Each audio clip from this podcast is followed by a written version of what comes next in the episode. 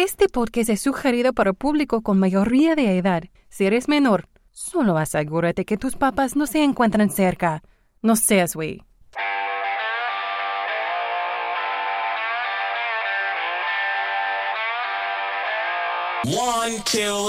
Yo hago el amor porque soy una persona muy sociable. Pero lo mío, lo mío, lo mío, lo mío la chaqueta. Bienvenida, bienvenido al podcast Sin Razón. Yo soy Aldo Verástegui y me da muchísimo gusto que me escuches y espero que te quedes conmigo a este diálogo interno que externo. El día de hoy tengo el placer de tener como invitado a un eh, hombre nacido en Aguascalientes, un ginecólogo y obstetra con especialidad en biología de la reproducción y destacado jugador del equipo de béisbol Panteras Estrella, destacado por su mal picheo, bateo y pésimo corredor. Mi querido Héctor Juárez, ¿cómo estás? muy bien, muy bien. Encantado de la vida de estar aquí contigo. Oye, ¿qué, qué tan, qué tan malo eras? ¿Si eras pésimo? No, no, o sea, no le atinábamos a nada. Era difícil se venía la bola y ya, o sea, como, como niña, casi casi que te voltea uno, ¿no? Sí, como, como dicen este los dichos de los viejos, ni pichas, ni cachas, ni dejas batear. No, sí, no, no, malo, malo. Sí, más malo que la carne de puerco. Oye, me da mucho gusto que, te hayas tomado el tiempo de, de, que podamos conversar acerca de, del embarazo, pero el lado B del embarazo. Yo soy el tipo más alejado de lo que tenga que ver con la ciencia, la medicina, la biología, cualquier cosa que tenga que no tenga que ver con las artes. Soy ignorante hasta las cachas, entonces por eso para el, tema del día de hoy me puse a estudiar, a buscar información. Encontré cosas muy interesantes y me gustaría que empezáramos y, arrancar con, lo básico, que es qué es el embarazo. El embarazo es el periodo de tiempo comprendido entre la fecundación del óvulo por el espermatozoide y el momento del parto. Sí, desde, desde que se coincide, pues, biológicamente, ¿no? O sea, de posterior a, la relación, de donde ya el gameto de uno u otro se juntan, a partir de ahí inicia como tal el proceso de, gestación. Oye, aparte algo que tenía en la mente, dije, vamos a estar dos cabrones hablando de algo que le compete mucho más a las mujeres y empezaba como a medio cuestionarme y me empezaba a meter cosas a la cabeza, pero dije, no, porque de alguna otra forma los hombres tenemos mucho que ver en, el embarazo. Bueno, depende de cuánto te involucres, ¿no? Porque creo que es eso. Entonces ya después me empecé a quitar como también los tabús y las cosas que, que a veces tiene uno en la mente de por qué dos hombres tendrían que estar conversando del embarazo y, al contrario dije, ¿por qué no? ¿Por qué no tendríamos que buscarle incluso muchos más argumentos a esta, a, arraigarnos a, lo que tiene que ver con, con la pareja y bueno, con un paso tan importante, ¿no? Que es el embarazo de, porque el embarazo no es de la mujer, el embarazo es de, de la pareja. Sí, sí, claro. Y sí, y aparte digo, la verdad es que el rol del, de uno como hombre, eh, bueno, y en mi caso como médico, pues a lo mejor siempre, digo, también siempre, este lado B, pues del embarazo también es, es muy importante, a lo mejor porque uno en la parte médica lo, lo entiende, o sea, como que entiendes el proceso, cómo se lleva a cabo toda esta parte, pero también esa parte como, como, como hombre, como papá, pues también lo vivimos y también es una, pues una experiencia que tendrá sus pros y sus contras, sus cosas buenas, sus cosas, este, a, a veces también no tan buenas, pero también nos toca comprender y apoyar mucho a nuestra pareja en este, en este todo este proceso, ¿no? Y además, pues así como lo sufre o lo disfruta la mujer, pues también lo sufre y lo disfruta el, el hombre, ¿no? Entonces, pues es, yo, yo creo que, que no está mal, pues, que demos nuestro punto de vista en ese sentido. Estaba viendo también en, la información que encontré que el embarazo eh, generalmente dura de eh, nueve meses o de 37 a 39 semanas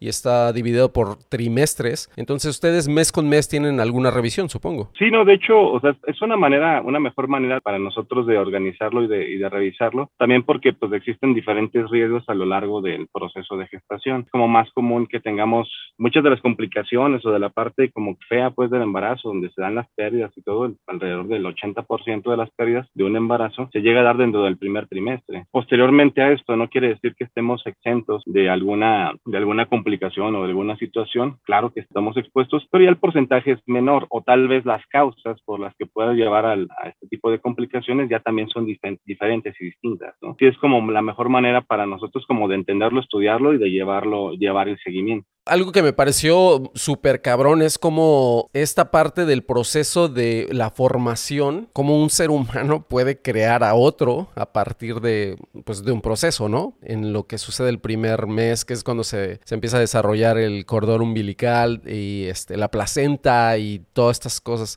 Como mes con mes va, bueno, seguro día con día se va construyendo eso en el interior de otro ser humano. Eso, es, eso a mí me vuela la cabeza. Yo que manejo tanta ignorancia en la cuestión científica. Por ese tipo de situaciones fue lo que a mí incluso me llevó a ser biólogo, ¿no? Porque justamente dije, bueno, o sea, como una ciencia, ¿no? Te permite o te da la oportunidad de que, bueno, cuando la naturaleza no llega a hacer este tipo de cosas, ¿cómo pues tú puedes ayudar a que ese proceso surja, surja o siga, ¿no? Por ejemplo, tomas un esperma, tomas el óvulo, se inyecta y pues a partir de ahí se empiezan esas células a, a, dividir y a, y a, generar eh, un nuevo ser y, y, conocer a ese bebé desde el momento de, la, de que es una sola célula, independientemente de la, de la creencia del creador, como tú lo quieras ver, o sea, digo, la naturaleza, o sea, cómo, cómo es tan exacta y tan armónica, ¿no? Como para que cada una de las cosas se ensamblen y todo ese proceso se llegue a dar, ¿no? Y tiene que ser así, ¿no? O sea, súper exacto, súper todo coordinado, porque si hay algo mal, pues bueno, tienes la contraparte, ¿no? Digo, después cuando luego pues no se embarazan, ¿no? Es una cuestión de mucha responsabilidad, de mucho estrés este, en algunos momentos, pero también es bellísimo, ¿no? O sea, todo ese proceso de irlo llevando de la mano y acompañando pues a las parejas es, padrísimo. Me imagino. Oye, también dentro de la información que tengo es que hay tres tipos de embarazo y uno es el eh, intrauterino, que según es el embarazo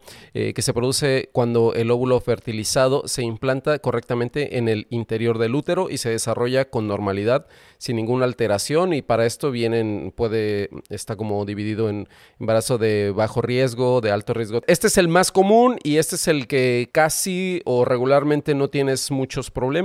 Viéndolo desde el punto de vista es el embarazo que se da de inicio a término sin ningún inconveniente, ¿no? Es el tipo que no te da ningún problemita y que pues bueno tendrás tus situaciones, es el que divides por trimestres para su mejor estudio, para su mejor este desarrollo y que vas valorando riesgos en base a cada trimestre y bueno, y es esa parte, ¿no? O sea, ese es el normal eso es nada más hay que llevar un chequeo normal y hay que estar al pendiente y la alimentación. En lo personal, el primer trimestre yo las reviso más seguido porque es el trimestre donde, como comentábamos, hay más riesgos. Entonces yo sí las reviso de dos a máximo tres semanas, o sea, digo, como con mayor frecuencia. Ya en segundo y tercer trimestre, ya ahí nos podemos alargar de tres a cuatro, a cuatro semanas cada seguimiento, ¿no? Depende de, depende de la evolución de cada embarazo. La alimentación, importante. Sí, claro, claro. Eso de comer, de estoy embarazada y déjame como por dos, más equivocado que este, no puede estar, porque la verdad es que no. O sí es el que ganes, es importante que ganes peso durante el embarazo, pero también un, un límite de peso, o sea, un rango de peso que sea también adecuado, entre 9 a 12 kilos, ¿no?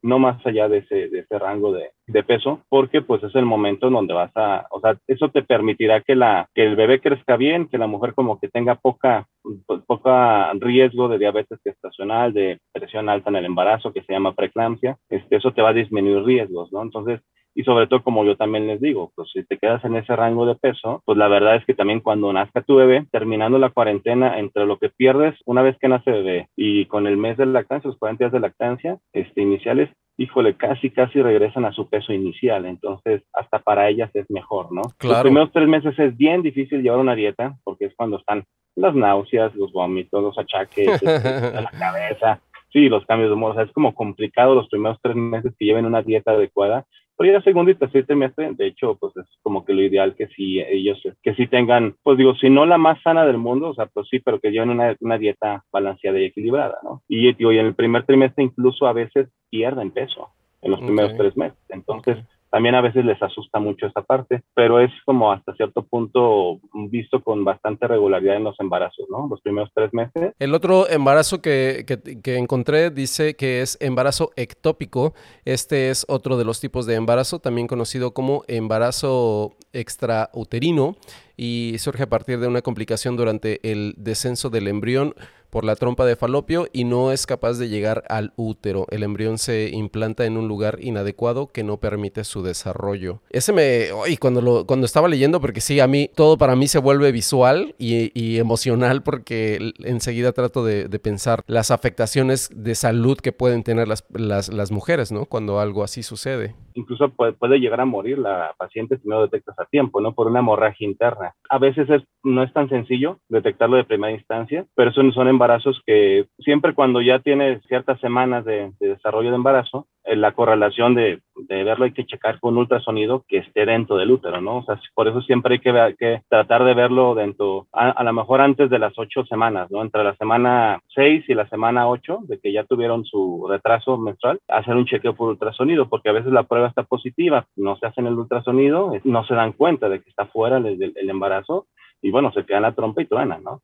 Pero bueno, esto pensando que está en la trompa, puede quedarse en ovario, en intestino, este, en algún, o sea, hablamos de, de, o sea, de que se puede implantar en alguna región, pues, e, e, ajena al útero, ¿no? O sea, eso es, a eso se refiere. Qué cabrón, porque tengo un par de amigas que han pasado por casos así. El hecho de que corra riesgo su vida ya hay un momento en el que te pone como entre la espada y la pared entre sí querer estar embarazado o, sobrevivir, ¿no? Y creo que por encima de la vida de otro ser humano casi siempre hay que ponerla de nosotros y es ahí cuando, no sé, la vida te juega ahí bastante duro, el dilema. Eso es un conflicto, híjole, interno y emocional, o sea, digo, cuando la mujer, primero por la pérdida, ¿no? Digo, porque a veces hay embarazos ectópicos que los detectas a tiempo y la verdad es que, pues no pasa nada, ¿no? O sea, digo, pues está la tristeza y, el duelo de que se pierde un embarazo, pero también la conciencia de que, pues, de que si no haces nada se va a poner riesgo. Y está la otra parte, ¿no? Donde te diste cuenta, pero porque estás muy mal, o sea, empezaste con dolor, tienes el abdomen lleno de sangre, ¿no? Por, por la hemorragia que estás teniendo secundario a eso. Y bueno, y eso es, este, a veces es, a veces la mujer ahí se entera que está embarazada, ¿no? Entonces es doble, doble golpe, ¿no? Porque se siente mal físicamente y además, pues, la noticia, pues, moralmente la pone, pues no la pone bien, ¿no? Yo he estado en, en, momentos con estas mujeres. Algunos, depende del carácter, lo toman incluso a modo de reclamo a las deidades a las que acuden. Algunas se toman, se tornan en una depresión profunda y cosas por el estilo. Y me parece que es, eh, y debe ser un golpe bastante fuerte. Y, y por eso es que cuando estaba leyendo la información, entonces medio empezaba a entender un poco de, ay carajo, pudo haber sido esto, ¿no? Es una cosa muy dura para ellas, muy, muy dura. La parte médica o la parte donde nosotros ahí debemos de intervenir más es en cómo hacer entender a la, a la paciente, ¿no? O sea, que bueno, son cosas que la verdad son ajenas a uno, o sea, uno no las desea ni las piensa así, pero que bueno, ya que se están presentando también tenemos que, este, ahorita pensar en la vida de ellas este, y anteponerla por encima de, ¿no? O sea, son este, cosas que a veces eh, se ponen duras porque como mujer y como con el deseo de ser mamá, pues no son, son cosas que, que uno comprende, ¿no? Pero, pero pues nuestra labor como médicos también es ayudar a, que entiendan esa parte, ¿no? De que, de que ahí para ella, pues no había de otra, ¿no? O sea, no, no, no existía una, una cuestión ahí que, que, las pudiera, que nos hubiera podido llevar a tomar otra decisión o otro camino, ¿no? Porque era su vida con respecto a, a lo demás. Son cosas como, digo, la, la contraparte del embarazo, ¿no? O sea, donde dices, todos color de rosa y felicidad y de repente, híjole, se te viene la noche, ¿no? Es triste, afortunadamente no es tan frecuente. o sea, tío, esto que acabas de mencionar es más o menos, es, al es poco menos del 10% de los embarazos en general, ¿no? Porque en algún momento, cuando una pareja lo intenta y lo intenta, lo intenta y no sucede, y después se, se separan, y cada uno puede tener hijos con, con, otra pareja. ¿Eso, ¿Eso a qué se lo adjudican o cómo está la cosa? Generalmente una separación siempre te, te obliga a modificar muchas cosas, ¿no? Tiendes a tener mejores hábitos alimenticios. De entrada eso te va a ayudar si tenías alguna cuestión hormonal en el caso de la mujer o alguna cuestión de que la calidad espermática también en el caso del hombre fuera baja, pues con ese mejora de estilo de vida desde ahí estás impactando en que pueda mejorar y puedas embarazarte, ¿no? Posteriormente. Pero tal vez ahí lo más, lo, lo que realmente tiene mayor peso realmente es que en alguno de los dos, o sea, no quiere decir que, ellos como pareja no eran compatibles. Generalmente se puede lograr, en la gran mayoría de los casos, pueden lograr un embarazo, pero seguramente había una cuestión, alguna causa de infertilidad, que en estos casos era un factor mínimo, pero lo suficiente para que no se embarazaran, pero pues que alguno de los dos tenían o que los dos compartían en ese momento, ¿no? Y por eso, pues no se, no se lograban alinear las, todas las cosas para que se pudieran embarazar. Pero va más de la mano con, esa, con esas cuestiones, pensar en que ahí no eran compatibles no, yo no era compatible con él, ¿no? Sí hay casos donde, pues a lo mejor eso sí aplica, pero son cuestiones ya muy raras y cuestiones genéticas y son cosas que sí, sí, híjole, son extremadamente rarísimas. Y ahí sí, como les digo, ¿no? Digo, pues te sacaste la lotería, ¿no? O sea, pero pues no de, pero no al de revés. billetes. Entonces yo sería el cachito de esa lotería, porque fíjate que eh, eh, para todas mis exnovias yo creo que han de estar agradecidas de que no se sacaron la lotería conmigo, porque créeme que lo intenté, lo intenté muchas veces. No, no, no intenté como que, que, que buscar que que hubiera un embarazo como tal, pero hubo práctica, pero nunca pegó chicle, nunca pegó nada y eso que ah, por momentos había bastantes descuidos. Entonces, quiere decir que la, las balas perdidas eran las mías, entonces por eso qué bueno que se salvaron de, de, de mí. Por ahí me, me, empezó a entrar un poco la cosquilla y de hecho por eso también me interesó el tema, porque dije, ay, también, pues obviamente el, el factor del, del, espermatozoide tiene mucho que ver, porque pues finalmente sin él no sucede, ¿no? En estos tratamientos, eh, ¿qué tanto riesgo hay de, o te lo pregunto porque hace mucho, muchos, muchos años, cuando, cuando incluso cuando yo era niño, tenía un, un, par de tíos que justo eso era lo que buscaron, buscaron, de hecho tenía dos, dos eh, parejas distintas. Unos, unos sí lograron tener dos hijas y unos definitivamente no lo lograron nunca. ¿Qué sucede? O sea, si hay un, ¿cuál es el porcentaje de los que sí, o sea, de los que nunca han podido y que lo puedan, que lo puedan lograr? Pues cuando tienes ya este tipo de, de parejitas que, que, ya tienen ese tiempo, eh, lo primero pues es, es evaluarlos a ambos y ver dónde está el tema, ¿no? O sea, primero lo primero es hacer diagnóstico y de ahí partimos, ¿no? Afortunadamente la verdad es que la, alrededor de un 70%, 80% de las parejas a lo largo de 18 meses, la gran mayoría se logran embarazar, ¿no? Este, y tal vez a lo mejor si le das un poquito más, digo, estoy hablando en general de cualquier tipo de técnica, ¿no? O sea, porque hablamos desde técnicas sencillas como un coito programado, como una, este, como una inseminación, y a lo mejor tal vez si nos extendemos a lo largo de tres años, este, de 24 a 36 meses, a lo mejor ese, ese 80, pues a lo mejor se convierte en un poco más, ¿no? en un 85, alrededor de más o menos ese porcentaje. No todos lo van a lograr y a veces tendrán que pasar desde, desde lo más sencillo hasta lo más complejo para lograr el embarazo. Por eso es que no se toma un tiempo así cortito, pues como de búsqueda. O sea, cuando haces una, una, un embarazo, o sea, cuando buscas tasas de embarazo acumulado, o sea, es como que a lo largo de varios intentos durante varios años, incluyendo una u otras técnicas, este, pues vas viendo que las tasas de embarazos acumulados, entre más lo intentas, pues también van subiendo cada vez más, ¿no? Pero es porque, pues también la perseverancia, la, la, perseverancia y los manejos que se están dando hacen que, pues bueno, que la gran mayoría de las parejas sí los tengan, ¿no? Después de esos 18 meses de periodo de intentarlo, después de que ya hiciste todo, hasta probaste las diferentes técnicas y todo lo que ustedes hacen, y realmente ves que la pareja no, no, no puede o no va, o no va a suceder, ¿qué es, ¿cuál es tu recomendación? Es una parte bien dura porque tú sabes, uno sabe que mientras haya ovulitos, por ejemplo, en el caso de una pues hay, este, hay posibilidades, ¿no? Y es ahí donde entran, pues a lo mejor otras técnicas, ¿no? O sea, por ejemplo, la donación de óvulos, la donación de espermas, o sea, donde dices, bueno, pero tal vez porque estás buscando ya una cuestión ahí como que en alguno de los dos, porque casi siempre son esos casos, ¿no? O sea, cuando estos casos te dices, ya topaste con pared, a lo mejor esa pacientita que tiene 43 años, 44 años, que busca un embarazo, ¿no? O sea, ya sea por primera vez o por una nueva pareja, por lo que sea, pero que, pues donde sabes que la edad, digo, buscas el embrión sano, con el embrión genéticamente que es sanito y todo lo pones, luego a veces no pega. Y esa es historia, pues a veces aunque sea el sanito, pues la calidad propia del ovulito no va a permitir que pegue, ¿no? Entonces, y le muestro y, y, bueno, y propones algunas otras cuestiones. Siempre va a haber una alternativa, ¿no? Para las parejas, pero también es bien cierto que no, que no todas esas, esas alternativas son para todas las parejas, porque habrá quien te dice, no, doctor, o sea, yo hasta aquí, o sea, si usted me dice que yo, o sea, yo creo con lo mío, este, y pues bueno, pasó esto, ya tienes un ciclo donde ya viste que no se logró, explicas, platicas y todo, y dices, bueno, pues la alternativa es esta, ¿no? O sea, si ya no deseas hacerlo mediante esta técnica, pues a lo mejor hasta ahora sí aquí ya topamos, ¿no? O sea, porque es, difícil decirle que no cuando sabes que ya hay alternativas, pero yo siempre incluso durante la consulta se los digo, ¿no? O sea, que mira, va a haber siempre, siempre va a haber una escapatoria, pero pues va a depender de ti este, si lo quieres tomar o no la quieres tomar. Claro, los límites que ellos pongan, ¿no? Exactamente, entonces a veces los límites en cuanto a lo que uno puede hacer, pues no están dados por uno, sino más bien por, por la propia pareja, que es lo que quiere, ¿no? Oye, nada más para terminar de lo acerca del embarazo ectópico y, pasar al siguiente, encontré también de, eh, dentro de ese embarazo que es hay varias como eh, lugares donde se ubica, que es el tubárico o ampular, que dice el embrión eh, anida en las trompas de falopio y produce una inflamación y obstrucción tubárica. El istmico, la implantación del embrión tiene lugar en el istmo al final de la trompa de falopio. Eso, eh, ahorita, ahorita me platicas dónde queda eso, porque no tengo ni la más mínima idea.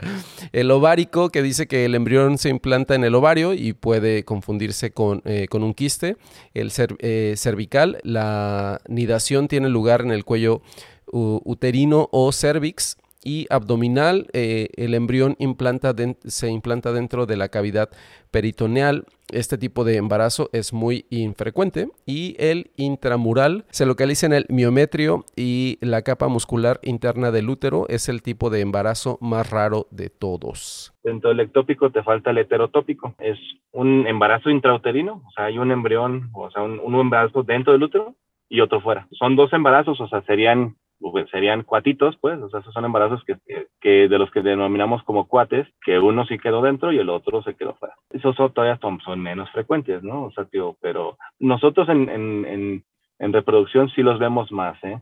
Yo he tenido, no, en lo personal nunca me ha tocado un caso, pero de mis compañeros eh, eh, me ha tocado, si no mal recuerdo, son tres y la estadística es menor al 1%, ¿no? Entonces ya me tocó ver muchos para, para lo que dice la estadística, pero sí, sí es este, sí son como que también muy raros, pero a lo mejor son más comunes en reproducción. Y el tercero dice que es embarazo molar y en este tipo de embarazo el óvulo eh, fue fertilizado de manera anormal, el embrión no puede formarse bien y no sobrevive, el embarazo eh, molar debe ser interrumpido apenas se sepa de su existencia. En existen dos tipos de embarazo molar, el completo y el parcial. Eso te lo dejo porque tengo la información, pero me encantaría que, mejor tú nos, saques de la ignorancia. Para que sea más fácil de entenderlo, este es un exceso de material genético. Nosotros como, pues, como seres humanos tenemos 46 cromosomas, ¿no?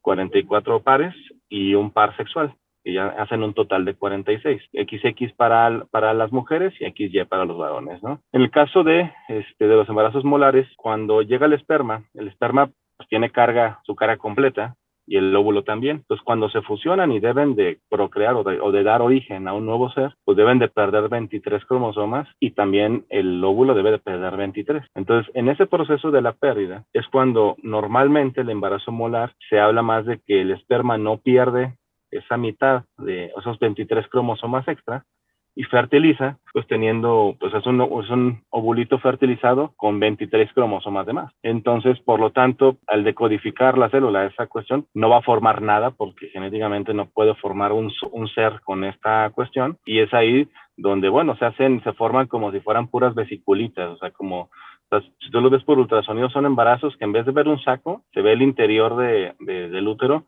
como si tuvieras muchos circulitos negros. Al final son cuestiones que, que sí efectivamente están produciendo hormona, o sea, es como un embarazo como tal, pero hay que interrumpirlo. ¿Por qué? Porque si no le das un adecuado manejo, este, te puede llevar a un tipo de cáncer que es raro, pero que existe, que se llama coriocarcinoma.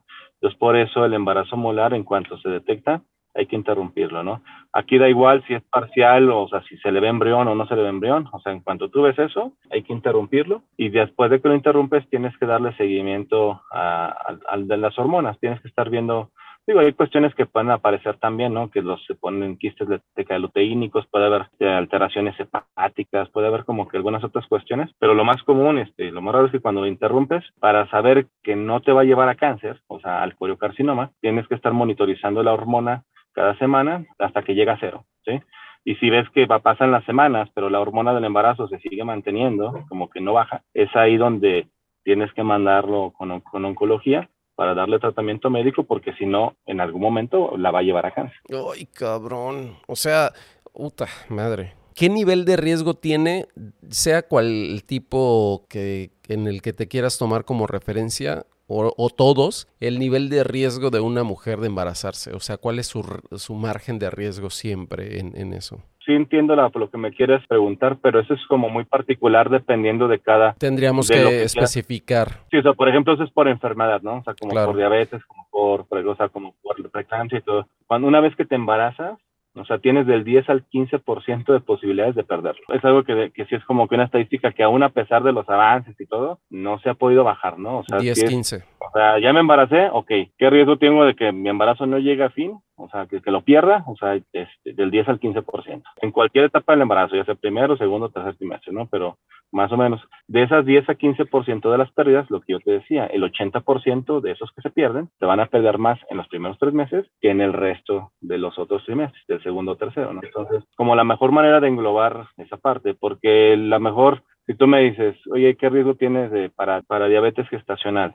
Eh, pues es como que muy particular dependiendo también de los antecedentes de la paciente, del estilo de vida y de pues, otras cosas, ¿no? Entonces, pues sí es como más particular para cada patología. Este, pero en general creo que el que tal vez la estadística que más impacta es esta que te acabo de decir. Sí, y sí es, ¿eh? Espero que las mujeres que lo, que lo escuchen solamente lo tomen que ellas son parte del otro porcentaje. Pues parte de los argumentos o de las explicaciones que les tengo que, pues que les tienes que decir a las pacientes, que digo, por ejemplo, o sea, ella le tocó esta parte, o sea, digo, de, desde que se embarazó tenía ese riesgo, y bueno, y ahorita, pues digo, desafortunadamente nos tocó caer en la maldita estadística, ¿no? O sea, de ese 10-15, y dije, híjole, pues ni hablar, ¿no? O sea, no es tu culpa, o sea, no hiciste nada, no, o sea, no, no, es una cuestión que tú quisiste llevarla ahí, ¿no? O sea, no le quitas el dolor, pero pues también de hacerla entender como, te, como lo decíamos hace un rato, ¿no? O sea, que no es su culpa, definitivamente. Totalmente de acuerdo. Oye, y siguiendo con la cuestión del lado B del embarazo, ¿cómo crees que el hombre pueda ayudar, colaborar? ¿Cuál podría ser su mayor tarea en, en durante, ese en, durante el lapso del embarazo? Híjole, pues comprenderlas. Suena como trillado y todo, ¿no? Pero realmente sí, ¿no? Es como que yo trato de explicarles por qué, o sea, las cuestiones que ella va teniendo y las cuestiones que ella va sufriendo y los cambios que va este, viviendo a lo largo del embarazo, que los vayan adoptando como parte de lo que pueden llegar a suceder y que lo, lo, platiquen y que lo externen en la consulta, ¿no? Porque al final como hombres, pues tu papel es pues chequearla, proveerla que todo esté bien, llevarla a sus consultas, este, como que a cualquier moleste, cualquier situación estar pendiente, ¿no? Para poder este, llevarla, pero pues es lo que nos toca, ¿no? Estamos, vivimos el embarazo, pero yo les digo, para nosotros el embarazo es como vivirlo desde palco en primera fila, ¿no? O sea, estamos muy involucrados, estás ahí a nivel de cancha viendo todo, pero no eres parte del juego. Claro, claro, claro. Fuiste parte, fuiste parte inicial de la alineación, pero ya una vez que ya, ya empezó el proceso, lo vives, lo acompañas pero no eres parte de, ¿no? Entonces creo que es mucho el, el apoyarlas, el entenderlas, pero también como médicos, o sea, que les expliquemos, que sepamos cómo decirle, o sea, cómo llevarlos a comprender cada uno de las, de las etapas que ella está viviendo, ¿no? Para que se preocupen de menos, sobre todo de, porque luego hay unos que son muy preocupones y también me las, este, más, ¿no? Entonces, pues todo va digo, un poquito ahí girado, pero creo que ese es el, papel fundamental del, del, hombre, ¿no? O sea, aprender a cómo comprender a sus mujeres durante el embarazo. ¿no?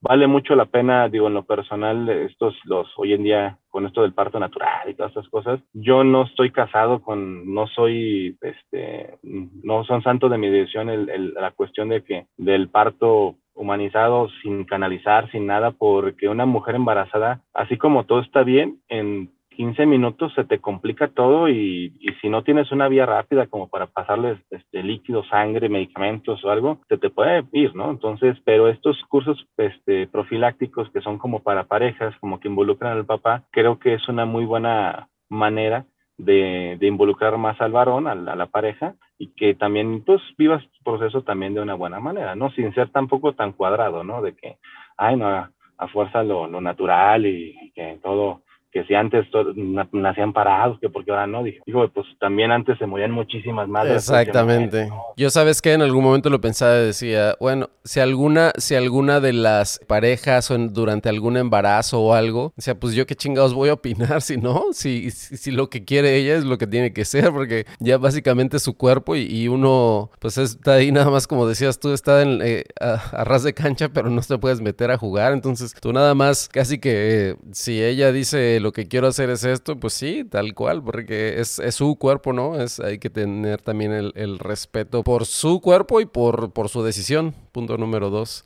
Ahorita que describías un poco las particularidad de un hombre participando y siendo como más, incluso más miedoso, yo soy como diferente en, en la cuestión de las enfermedades que siempre le saco la vuelta y siempre digo, no, no, no, todo está bien, todo está bien, va a pasar bien o cualquier cosa como para que la mente no te juegue más de lo normal, porque si de por sí se vuelve una tortura, está estar enfermo de algo, ¿no? Y que también la mente te esté ahí torturando aparte. Digo, yo siempre les digo, sí, infórmense, pero todo lo que, lo que te, les genere duda, pregunten, porque luego te quedas, digo, vivimos en un mar de información con muchas cosas, con un, con muchas cosas muy buenas, pero también muchas cosas, pues, hasta que no son tan al, al 100% ciertas, ¿no? O que, la, o que dependen mucho de la interpretación que de quien los lee le, le vaya a dar. También eso es como que importante, digo, que, que, sepamos como que discriminar información, lo bueno, lo malo, o sea, de lo que estoy viendo, y que realmente si tienes también una duda, mejor pregúntale a tu, a tu médico, porque en, la, en, lo general, pues nosotros como médico, pues nos vamos a orientar, no les vamos a desorientar, ¿no? Este,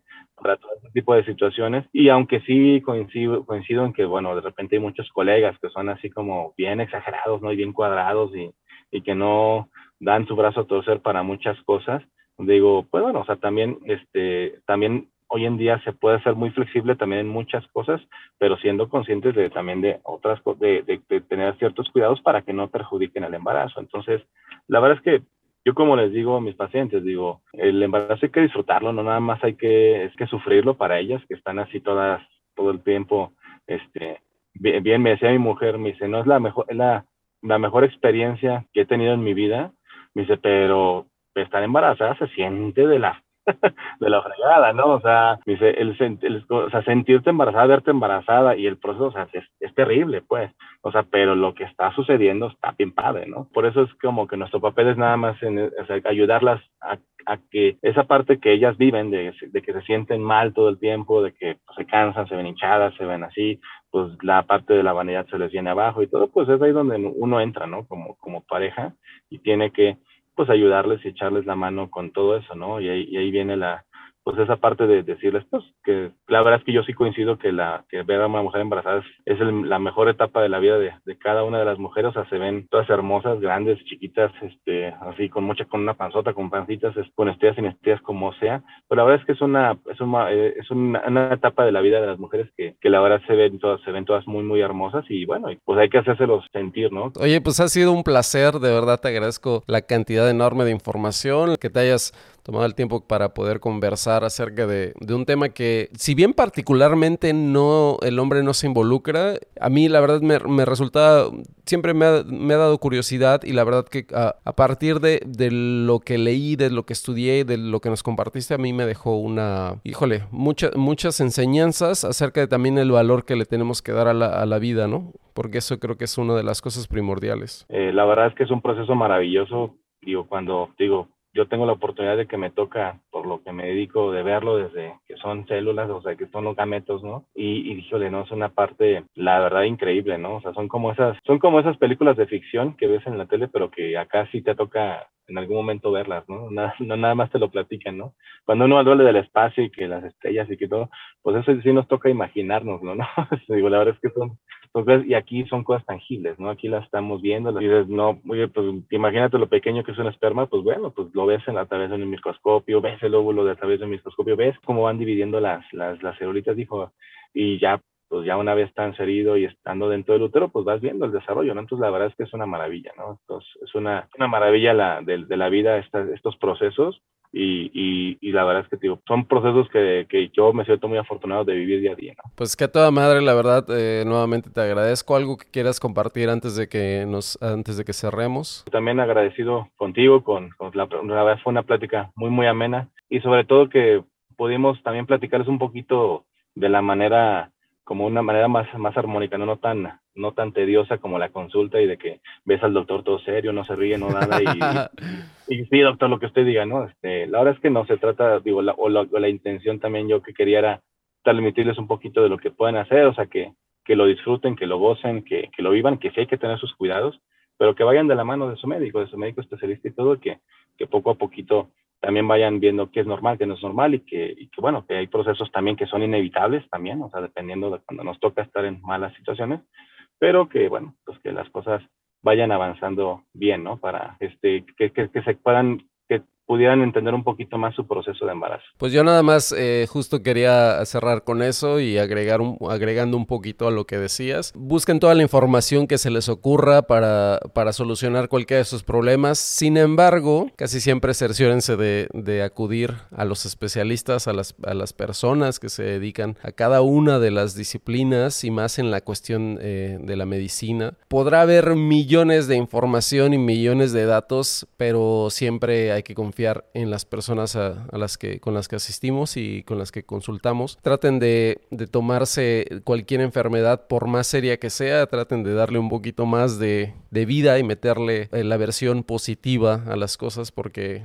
si mientras estemos vivos tenemos posibilidad de seguir viviendo y de seguir peleando. Entonces, por el momento me despido. Agradezco que nos hayas escuchado. Espero que tengas buen día, tarde, noche, madrugada en el tiempo en el que estés. Nos vemos en el siguiente episodio. Necesito meditarlo más. A coger y a mamar que el mundo se va a acabar.